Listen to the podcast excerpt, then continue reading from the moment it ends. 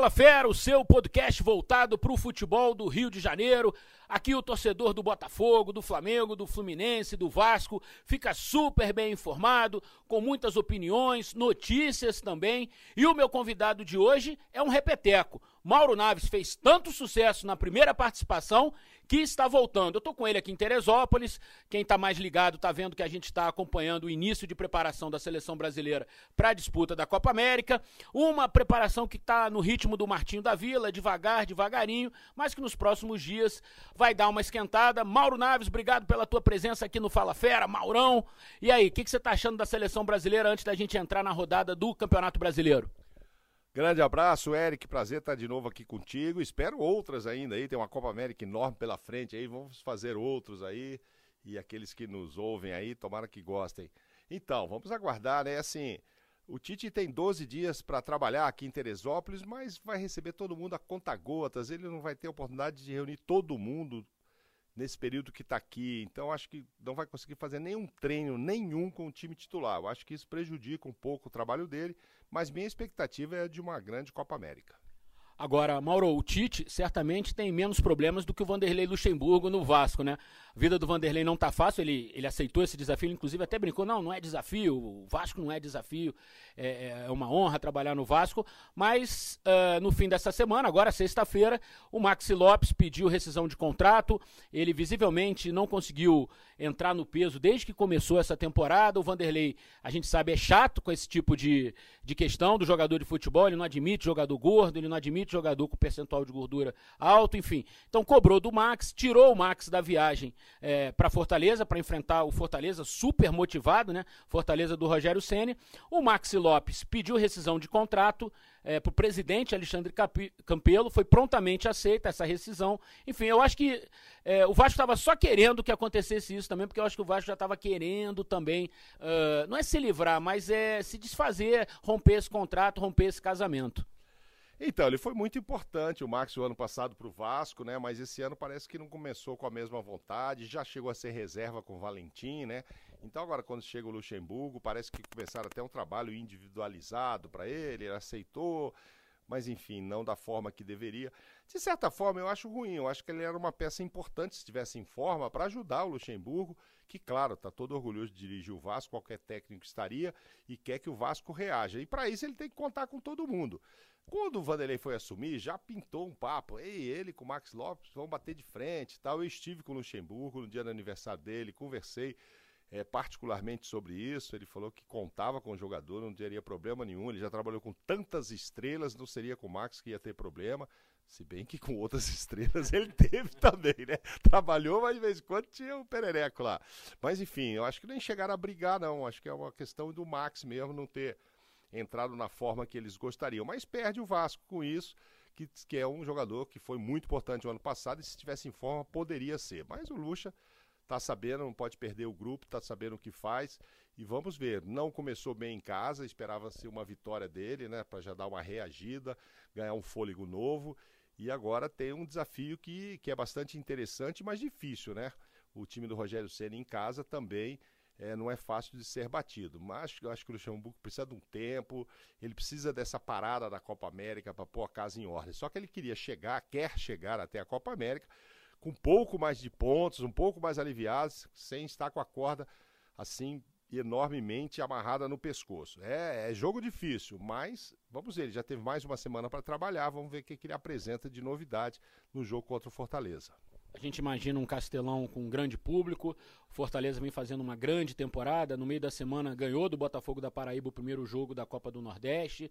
É, vem fazendo bons jogos no Campeonato Brasileiro, mesmo quando perdeu, né? Talvez só a derrota para o Palmeiras na estreia, que foi uma derrota muito acachapante, de quatro, né? E o Rogério Senna chegou a dizer, inclusive, que é, o Fortaleza teria que aprender a jogar um campeonato de Série A, porque estava muito tempo afastado, é, recém subiu para a Série A. Mas depois o Fortaleza, o trem do Fortaleza entrou no trilho direitinho e vem fazendo bons jogos. É, perdeu do Botafogo no Rio de Janeiro, mas foi um jogo super duro para o Botafogo também. Eu imagino uma parada dificílima para o Vasco. O Vasco está na lanterna do campeonato, dois pontinhos só. Se o Vasco não somar pontos, é, pelo menos uns quatro, entre quatro e seis pontos aí nessa parada para a Copa América, isso pensando em fugir do rebaixamento só. vai entrar no Campeonato Brasileiro quando acabar a Copa América numa situação dramática, eu diria, e o Vasco certamente tem que correr atrás de reforços, viu, Mauro? O, ainda mais com essa perda do Maxi Lopes, é, ele, além da experiência, era uma referência técnica, se estivesse minimamente em forma. Então eu imagino até que o Lucha é, deva estar cobrando do, do, presidente do Vasco, do Alexandre Campelo, essa questão dos reforços. O Vasco precisa, pelo menos, ali uns 3 a 4 jogadores, na minha opinião. Um bom volante, um camisa 5 é, que saiba jogar, mas que também proteja a defesa. Um camisa 10, um armador de jogo. É, e agora vai precisar de um centroavante que põe a bola para dentro, porque se tem duas posições, né, Mauro, no futebol que não dá para improvisar, é goleiro e centroavante, né? Não, exatamente. É, o Luxemburgo estava trabalhando com duas a três é, contratações, mas acho que só após é, a parada da Copa América, né? Então é, é, o que eu disse, vou repetir. Ele tem que chegar com esses pontos que você está dizendo aí para não estar tá tanto totalmente com a corda no pescoço e poder, a partir então da, da parada, fazer um campeonato um pouco mais tranquilo. É, a gente já imagina que o Vasco não vai lutar para ser campeão esse ano, enfim, etc do jeito que começou, mas tem que sair dessa zona de rebaixamento pela grandeza do Vasco. E eu acho que vem sim. O Luxemburgo também tem isso. Quando foi acertar é, a contratação dele, certamente já garantiu pelo menos duas ou três contratações. E aí, se elas não vierem, ele vai botar a boca no trombone. Bom, vamos mudar de assunto e, e vamos falar talvez do time que hoje. Sabe aquela, aquela história, né, Mauro? É a melhor banda de rock de todos os tempos da última semana é o Fluminense. Hoje eu acho que é o grande time do futebol brasileiro, quem vem apresentando é, ótimos resultados e um desempenho bem bacana mesmo. assim. A gente lembra que o Fluminense fez aquele jogaço contra o Grêmio, 5 a 4 Depois enfrentou duas vezes o Cruzeiro, super Cruzeiro, fortíssimo Cruzeiro, empatou por 1 a 1 no jogo da Copa do Brasil. Depois venceu por 4 a 1 três dias depois no Maracanã. É, dando é, produzido 40 finalizações contra apenas 4 é, do Cruzeiro nesses dois jogos. E nesse meio de semana, jogando contra o Atlético Nacional de Medellín, fez talvez a grande atuação do Fluminense na temporada. 4 a 1 no primeiro tempo, ainda perdeu um pênalti de Johnny Gonzalez. Realmente o trabalho do Fernando Diniz está sendo assim de saltar aos olhos de qualquer um, porque o Fluminense não é o grupo mais qualificado, nem do Rio de Janeiro, que dirá, que dirá do Brasil, não é o grupo com mais estrelas, não é o grupo com mais jogadores famosos, o melhor grupo tecnicamente, mas o futebol que o Fernando Diniz fez o Fluminense é, jogar, pelo menos agora nessas últimas semanas, e vem fazendo né, desde o início do ano, construindo esse Fluminense, é realmente é, merecedor de muitos aplausos. Eu queria saber de você, Mauro, você acompanhou o início do Fernando Diniz no Campeonato Paulista e, e, e ele já estava sendo muito badalado lá, mas faltava um ajustezinho ou outro ali para que a coisa é, desenrolasse bem para ele, né? Não, exatamente. Assim, sempre torci muito por ele, por esse futebol que ele propõe, bastante ofensivo, essa história do goleiro jogar com os pés, mas ele, quando começou pelo Aldax, não tinha né, um elenco que pudesse encarar os grandes da forma que, como ele gostaria, então a gente sempre torceu para que ele estive agora no último amistoso da seleção na Europa, encontrei com ele, estava indo lá bater um papo com o Fernandinho e ser apresentado ao Guardiola e estava muito animado. Enfim, é, é, é, o espírito, a exemplo do Sampaoli que veio para o Santos, que a gente gosta de ver jogar, que é, é, o espírito que ele tem de futebol ofensivo que, que agrada a todos nós. Evidentemente está sujeito num dia ou outro tomar de três ou quatro, como tem acontecido com o Santos, pode acontecer com o Fluminense, tomar uma virada enorme, mas a gente torce muito, eu particularmente muito para o Fernando, e eu acho que ele merecia mesmo ter um elenco bom. Chegou a iniciar um bom trabalho no Atlético Paranaense, a coisa também não foi para frente, e ele largou, acho que com uns 12 jogos ele já saiu, mas deixou muita gente lá bem impressionada do jeito, da forma com, com que ele trabalha, e eu acho que ele pode conseguir isso no Fluminense. Pena para nós e para eles que o João Pedro já está indo embora, né? Que foi o cara da semana. Eu tava, hoje até recebi assim o número de. Um, um postzinho que eu recebi aqui. É, em 10 primeiros jogos como profissional, quantos gols alguns craques do futebol brasileiro marcaram? O João Pedro está em primeiro lugar com 7 gols aos 17 anos e 8 meses. À frente do Ronaldo, que em 10 jogos como profissional fez 6 gols. O Ronaldo, naquela época, tinha ainda 16 anos e 11 meses. Então, João Pedro é a bola da vez, o Fernando Diniz também é. E a lamentar o fato dele já estar tá vendido, né? Moleque desse tem que ficar mais tempo aí pra gente curtir. E pro Fernando aproveitar, né? Não sei quando exatamente ele vai embora, se, talvez esperem ele fazer 18 anos, etc. Mas que o Fernando possa porque o Fernando precisa vingar no futebol brasileiro. É, ideias novas, cabeça nova, arejada. Tomara que dê muito certo. Como é que é o futebol, né, Mauro?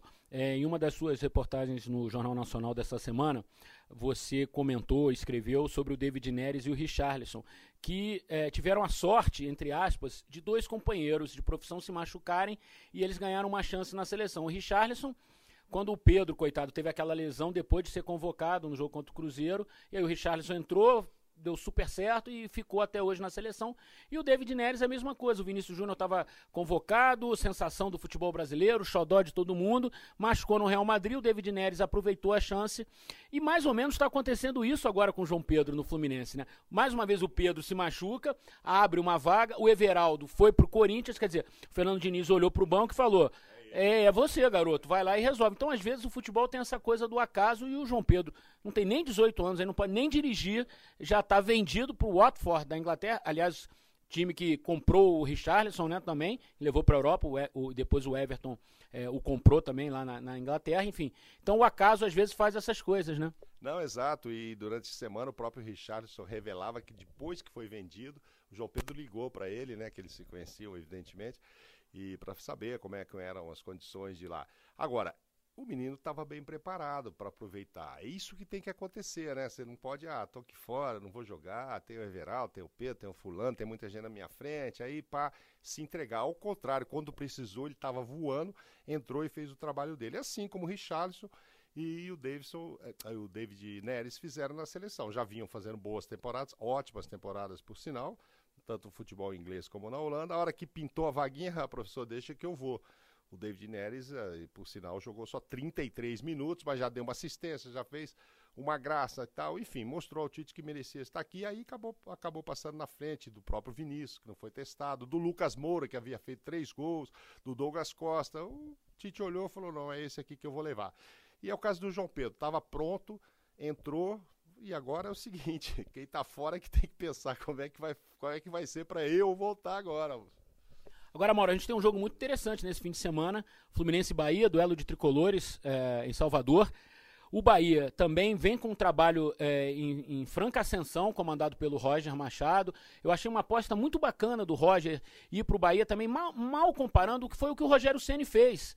Não é que o Bahia e o Fortaleza sejam times pequenos, não é isso. É que a expectativa em cima do Fortaleza e do Bahia é, é, um pouco menor do que dos grandes times, assim, dos times do Rio de Janeiro, do, do, dos times de São Paulo, Cruzeiro Atlético, Grenal. Então, a expectativa do Bahia, ela é um pouco menor, com todo respeito ao Bahia. Então, e o Roger, nesse momento, faz a expectativa até crescer do Bahia. Ganhou de 1 a 0 do São Paulo é, na Copa do Brasil, empatou por 0 a 0 com o São Paulo também pelo brasileiro no Morumbi, ou seja, jogou 180 minutos contra o São Paulo no Morumbi, não sofreu gols, levou uma boa vantagem para a Fonte Nova para o jogo de volta da Copa do Brasil e agora vai pegar esse Fluminense. São dois técnicos da nova geração que são muito bem conceituados com essa questão é, da maneira de jogar, de um futebol é, mais leve, mais, né, mais solto é, eu acho que pode ser o grande jogo da rodada, quem sabe, hein, Mauro? Não, bastante interessante também que são dois técnicos que ainda precisam consolidar o trabalho, né? O Fernando, a gente já disse, no Aldax fez lá um trabalho bonito, mas o time não tinha força suficiente para ir para frente. No Atlético Paranaense não teve continuidade, agora está tentando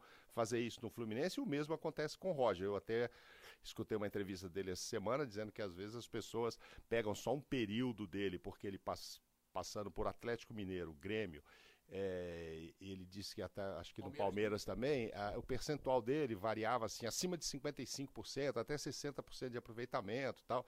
Aí ele acha que às vezes a imprensa pega um trecho, ah, não foi mal aqui nos três últimos jogos, então o ano já se perdeu e tal, estava fazendo uma defesa disso. Até ele usa uma coisa interessante que diz o seguinte: é, a terra do sol é a Bahia, é Salvador, Lá faz sol o ano inteiro. Aí o cara vai lá pela primeira vez, pega uma semana de chuva e volta. Nunca mais vem a Salvador, porque aqui só chove. Pô, lá faz 300 dias de sol, acontece.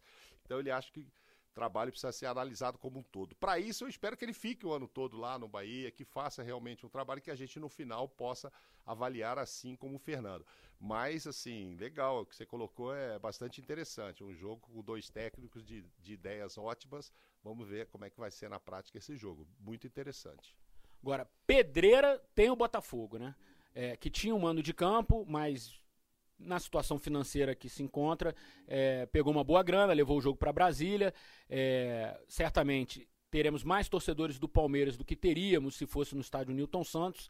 Eu imagino que é, vai ter muito torcedor do Palmeiras é, no jogo contra o Botafogo. O Palmeiras vem embaladíssimo no Campeonato Brasileiro. Os números do Felipão são impressionantes. Se ao longo da história, né, de 71 para cá, vamos ficar de 71 para cá, só o Inter foi campeão invicto. Ano passado o Felipão foi campeão invicto. O Palmeiras não, mas o Felipão foi. Já são 27 jogos de invencibilidade no Brasileiro. 27 bateu contra, contra o Atlético Mineiro, foram 27, mas ele já fez mais um, né? O último foi contra o Atlético, ele 27 ele bateu esse recorde contra o Atlético, é porque depois ele jogou. É, foi durante a semana, mas não foi pela pelo Campeonato Brasileiro. Eu acho que ele já Contra o Santos ganhou de 4 a 0. O Santos, claro, já foi para 28 jogos, exatamente. O Filipão tá invicto desde que chegou no Brasileirão, né? É demais, 28 jogos. É aquele trabalho. E é engraçado que eu vivo em São Paulo, conheço muitos palmeirenses que ainda tem gente que reclama, né? Porque ele perdeu da forma que perdeu, nos pênaltis tal, o Campeonato Paulista. Ah, mas o Filipão é isso. Pô, mas peraí, você acabou, ele acabou de te dar um título.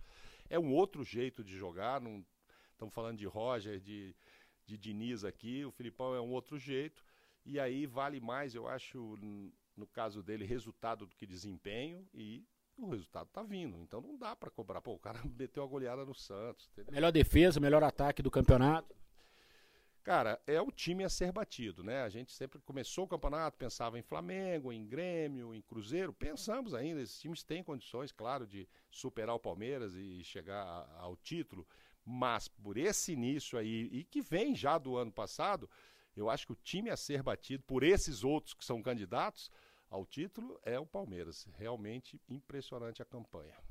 Agora, Mauro, você que tem muito conhecimento nos clubes de. Só, não completando, pô, dificílimo pro Botafogo. Seria uma façanha, que o Botafogo também gosta dessas coisas. De repente, ninguém tá esperando, né? Não tem aquele papo só coisas que só acontece com o Botafogo. De repente é isso, de repente o Botafogo vai ser o time a derrubar o, o Palmeiras. Botafogo que não vejo como um dos candidatos, aí, pelo menos os quatro, cinco maiores candidatos ao título, mas pode surgir do, do, Botafogo. Agora, que é uma pedreira, é. Mas está bastante interessante o time do Botafogo também. Trabalho sendo bem feito lá. É, exatamente. O Eduardo Barroca é, assumiu há pouco, depois de uma baita crise no Botafogo, uma crise técnica, até mais do que uma crise institucional, digamos assim, porque o Botafogo fez uma campanha lamentável no Campeonato Carioca, não se classificou para nenhuma das fases finais dos turnos, foi eliminado cedo da Copa do Brasil pelo Juventude, e aí o Barroca assumiu e conseguiu dar um padrão de jogo. Quer dizer, o Botafogo perdeu para o Goiás no último fim de semana, não jogou bem, mas vinha de três vitórias no Campeonato Brasileiro. Foi ao Paraguai nesse meio de semana, ganhou no Paraguai a primeira partida da, da, dessa fase de 16 avos da Sul-Americana, traz a vantagem do empate para o Rio de Janeiro. Enfim, é, é um trabalho que, é, a exemplo do, do Diniz também ainda está no começo, me, até menos até do que do Diniz, porque o Diniz jogou o Campeonato Carioca, mas o Barroca tem conseguido claramente dar um padrão de jogo para o Botafogo. É, a pena é essa questão dos clubes, né? Quando você empresta um jogador, ele não pode enfrentar, o Eric não vai poder jogar essa, essa partida contra o Palmeiras. O Eric é, de longe, o, o, jogador mais importante do ataque, talvez até o mais importante do time. O Carly também, que é uma segurança lá atrás, está suspenso. Então, o Botafogo tem desfalques importantes para subir essa montanha que se chama Palmeiras. Eu queria te perguntar, usando o teu conhecimento é, que você tem, as suas fontes em São Paulo, Mauro, que história estranha essa do Ricardo Goulart, né? É isso, é. Antes de eu comentar isso, quero te dizer o seguinte: um dia eu estava participando de um programa no Sport TV e o Barroca estava dando uma entrevista e eu fiquei ouvindo que eu ia entrar num flash. Eu adorei as ideias dele, cara, achei muito interessante. Ele também é dessa geração de ideias muito boas para o futebol como um todo, o que ele pensa, relacionamento com o jogador, não só esquema tático, não, como, como um todo. Inclusive eu disse, ó, não, não o conheço pessoalmente e tal, apesar de ter passado lá nas divisões de base do Corinthians e parabenizei. Então, espera, é outro também que vou torcer muito para que faça um grande trabalho. Então, essa história do Ricardo, agora voltando a isso, muito surpreendente, porque ele fez o que tinha que ser feito, aparentemente, a operação estava ótima, voltou, já estreou fazendo gols e aí agora descobriu que, que realmente a operação não funcionou como deveria. Estranho, eu não conheço detalhes do contrato se o Palmeiras tinha já esse direito de cara de dispensá-lo se tivesse problemas médicos, clínicos com ele. Pelo visto, sim. Uma pena, porque do jeito que ele chegou e operou, eu achava que sim, que se ele tivesse um pouquinho mais de tempo ter jogado o Paulista, talvez fosse jogador para se pensar ainda em seleção brasileira, sabe? O cara é muito bom. Agora perde o Palmeiras, perde o Ricardo e eu acho que perde até o futebol brasileiro, que é mais um que vai embora para ficar longe da gente, que é um jogador que tem qualidade que eu gostaria de ver nos campos aqui no Brasil. Agora, Mauro, te surpreende também, falando um pouquinho mais do Palmeiras, que é o líder do Brasileirão, a forma como o Felipão vem conseguindo conduzir esse grupo há muito tempo. Porque quando ele chegou ano passado, claramente ele fez uma opção pelas Copas e o brasileiro acabou aparecendo, caindo no colo do Palmeiras e ele soube conduzir muito bem com a equipe é, mista, reserva, enfim, o segundo time do Palmeiras. E aí na virada do ano, o Palmeiras contratou, como sempre faz, investe. É, e ele continua é, com muito sucesso nessa alternância de time, nesse revezamento, ninguém reclama. Eu sei que todos são profissionais, muito bem remunerados, ninguém quer sair do Palmeiras. Tem jogador lá que tem 5 minutos, 10 minutos no ano, mas quer ficar lá, porque sabe que a estrutura é boa, o salário é pago em dia. Por exemplo, o Guerra. O Guerra seria um ótimo reforço para o futebol carioca, para o Vasco, para o Botafogo, de repente. Mas não, ele prefere, de repente, ficar no Palmeiras, até porque ele tem um contrato muito bom. Então, assim, e mesmo assim, com tanto jogador, o Felipão consegue mantê-los muito focados, não tem briga interna, não que a gente saiba, né? Não vazou nenhuma história. É, me surpreende como. Porque, assim, a curto prazo você até consegue, mas já vai bater um ano que o Felipão está tendo esse sucesso. Impressionante isso também, né? É impressionante. Ele chegou para arrumar essa casa que parece, ou pelo menos a gente tinha notícias de que o Roger não estava conseguindo conduzir esse vestiário ali com esses caras que reclamavam. Deve ter muito jogador xingando o Filipão, mas não é publicamente, né? Porque o Filipão tem muita moral e os resultados e essa, essa sequência de jogos, 28 jogos, aumenta mais a moral e num clube que ele tem muita moral. Ele não caiu de paraquedas no Palmeiras, ele tem história lá. Então é muito difícil discordar dele. Eu, se eu fosse jogador reserva lá, eu também ficava pianinho, porque não dá, porque se abrir a boca, quem vai ganhar essa queda de braço é o Filipão. E eu acho que isso tem acontecido. Eu estou brincando que alguns devem estar xingando, porque jogador nunca gosta de ficar do lado de fora e tal. Então, imagina, não sei se o Borra está feliz, mas o Palmeiras também não está feliz com o Borra, é que não consegue vender também, entendeu? Então, um ou outro deve ficar chateado, mas entendem perfeitamente. E o Palmeiras, como está em todas, também há essa oportunidade de um certo rodízio, então o cara não fica lá 20 jogos sem jogar, entendeu? Dá duas semanas, uma semana e tal, o cara joga uma Copa do Brasil, o outro joga joga o Campeonato Brasileiro e tem Libertadores. Então, assim, dá para dar um giro. Ele tem feito isso com muita qualidade, o Filipão. Até porque ali, né, dá para escolher fácil também, né? Você dá uma olhada pro banco assim, ah não, o jogo que vem eu vou tirar três, quatro, cinco e colocar e o time mantém ainda uma qualidade muito grande. A gente vê, pô, Felipe Melo, tão questionado, né, que por, por tudo que já fez na carreira, etc. Cara, o que tá jogando o Felipe Melo é uma barbaridade. Do lado dele, Bruno Henrique, pô, o cara tá jogando.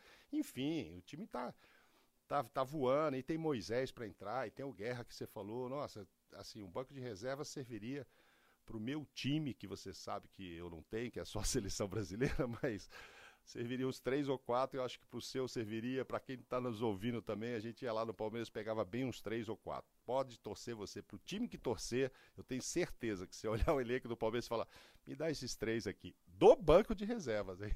Você está ouvindo o Fala Fera, o seu podcast voltado para o futebol carioca, hoje recebendo meu amigo de muito tempo, de grandes coberturas, Mauro Naves, repórter super experiente, com muitas fontes em todos os times do futebol brasileiro.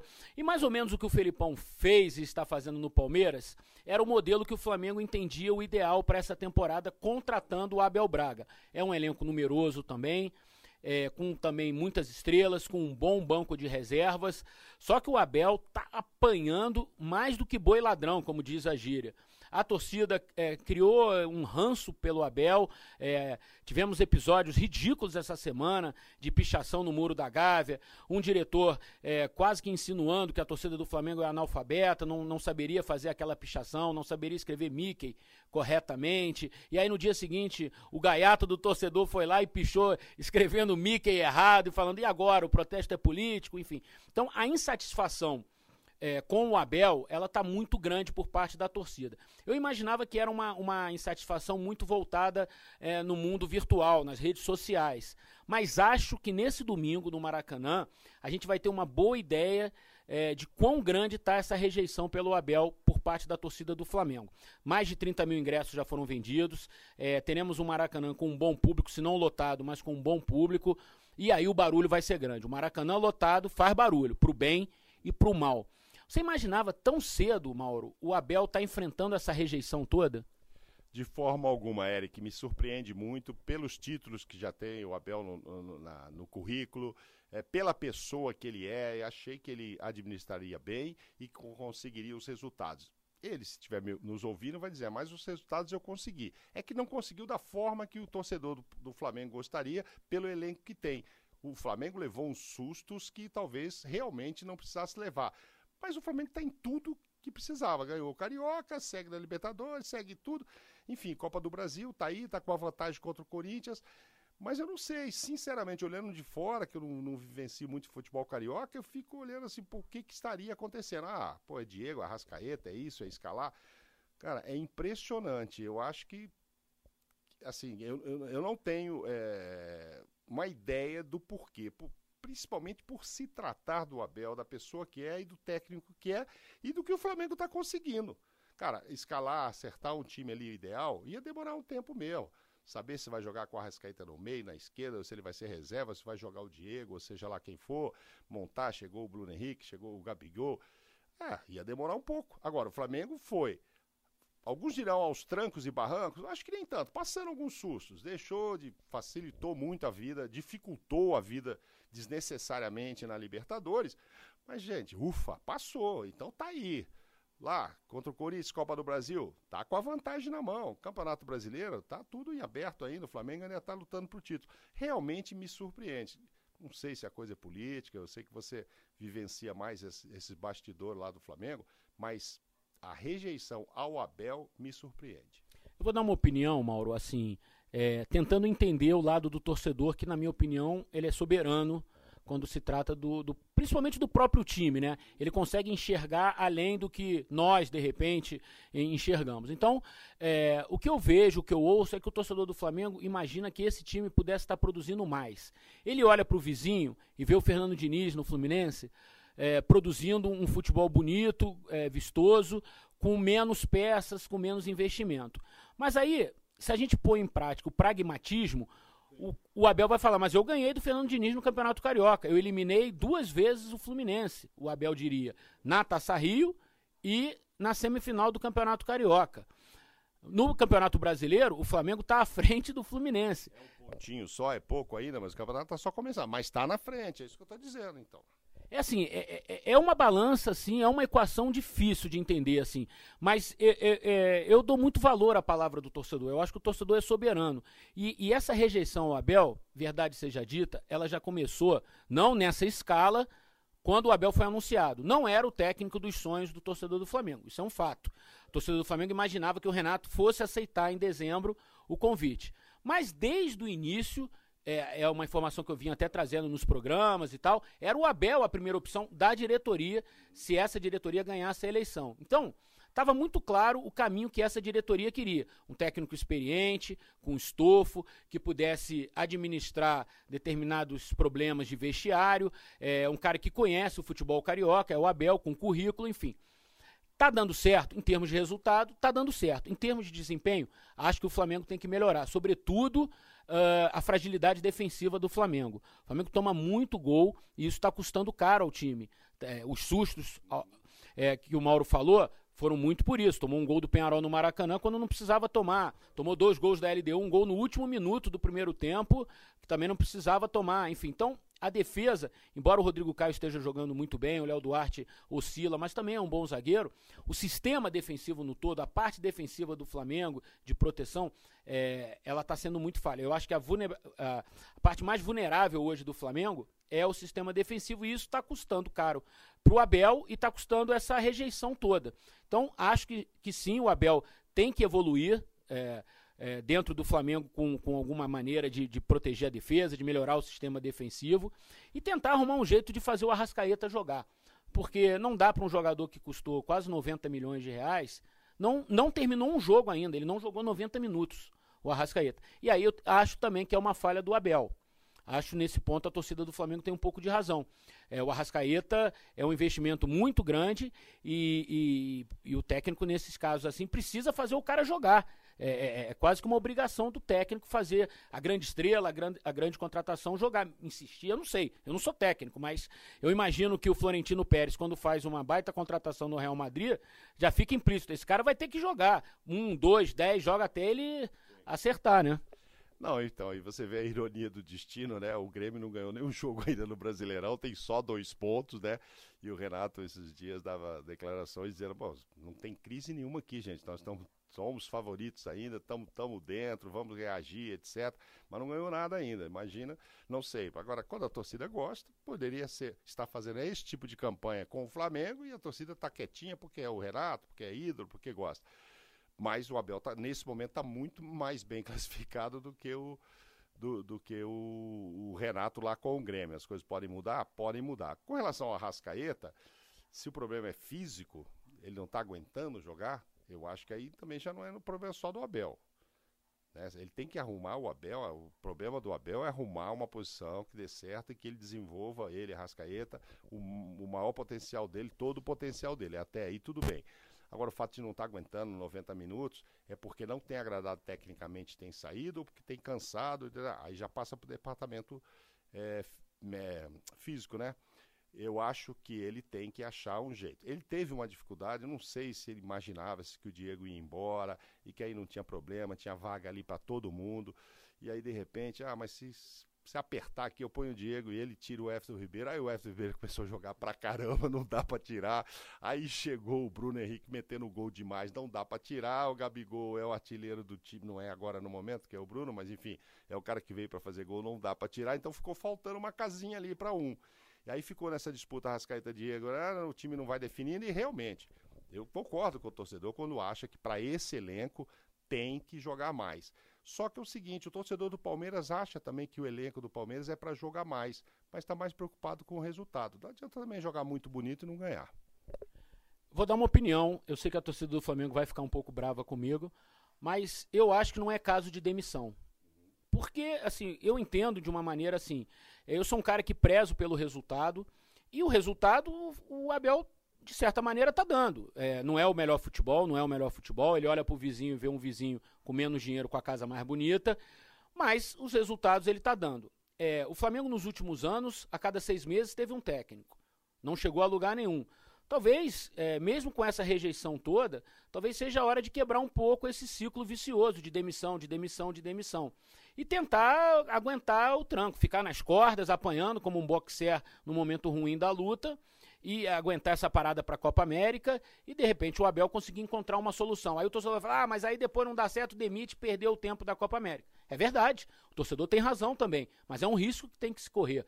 Muitas vezes a coisa vira. É, eu me lembro que quando o Grêmio demitiu o Roger Machado e o presidente do Grêmio veio buscar no Rio de Janeiro o Renato Gaúcho na praia, o pessoal falou: ih, tá andando para trás, tá andando para trás. Então muitas vezes o torcedor apaixonado ele, ele tende a ser muito mais imediatista do que as coisas é, precisam ser.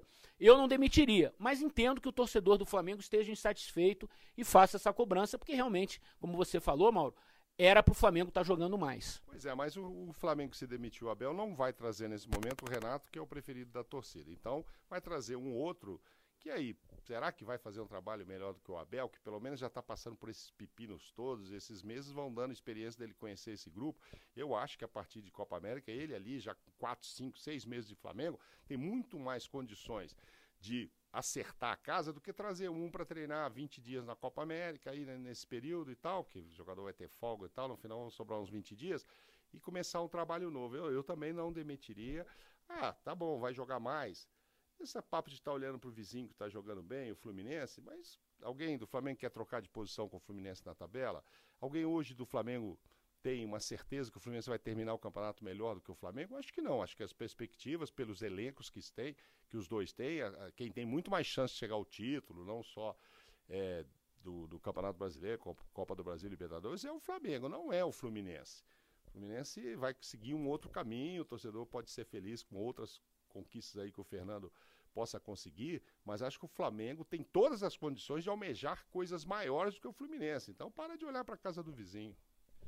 Valeu, Mauro Naves, promessa é dívida. Ele disse que gosta de estar aqui no Fala Fera, vai participar outras vezes. Vamos cobrar, porque eu também adoro esse bate-papo com esse meu amigo de longa data, Mauro Naves. Você acompanhou aqui no Fala Fera notícias, informações, muitas opiniões sobre os times do Rio. Falamos de seleção brasileira, falamos do Palmeiras também, líder do Campeonato Brasileiro. Espero que você tenha gostado e daqui a pouco tem outras edições do Fala Fera. Um abraço, galera. Valeu!